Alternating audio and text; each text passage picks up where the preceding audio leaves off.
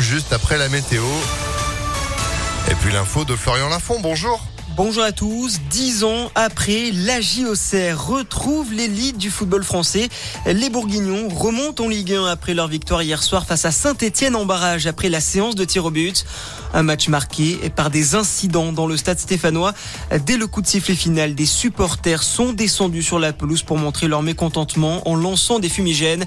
Bilan, au moins 17 supporters, 14 policiers et 2 joueurs au Serrois ont été légèrement blessés. Autre incident, cette fois survenu aux abords du Stade de France samedi soir en marge de la finale de la Ligue des champions de football. Une réunion est prévue ce matin à 11h au ministère des Sports entre les acteurs de l'organisation de l'événement. Euh, l'objectif est de cerner les dysfonctionnements après les entrées forcées dans le stade de supporters anglais sans billets ou avec des faux billets.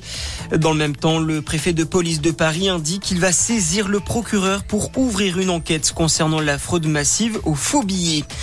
Dans le reste de l'actualité, l'UE tente de se mettre d'accord sur un embargo du pétrole russe. Pour cela, il faut le vote des 27, mais la Hongrie pose toujours son veto. Toutefois, l'exemption d'un oléoduc clé pour la Hongrie pourrait permettre de lever le blocage de leur sixième paquet de sanctions contre Moscou. Joe Biden au chevet des familles des victimes. Le président américain s'est rendu hier à Uvalde au Texas, ville endeuillée par une fusillade dans une école qui a causé la mort à 21 personnes, dont 19 enfants. L'homme fort de la Maison Blanche a prononcé un discours de soutien pour les familles endeuillées. 16 cas de variole du singe confirmés en France, dont 12 en région parisienne. La ministre de la Santé, Brigitte Bourguignon, s'est voulue rassurante. D'après elle, les autorités ne s'attendent pas à une flambée de la maladie. Et puis en tennis, ça passe pour Rafael Nadal. L'Espagnol s'est qualifié difficilement hier pour les quarts de finale de Roland Garros.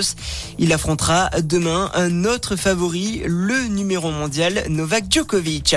Voilà pour l'actualité. Très bonne matinée à tous. À notre écoute. Un goût de finale pour euh, cette affiche d'écart de Roland Garros. Merci beaucoup. Retour de l'info, ce sera à 6h30. Restez informés en attendant impactfm.fr. 6h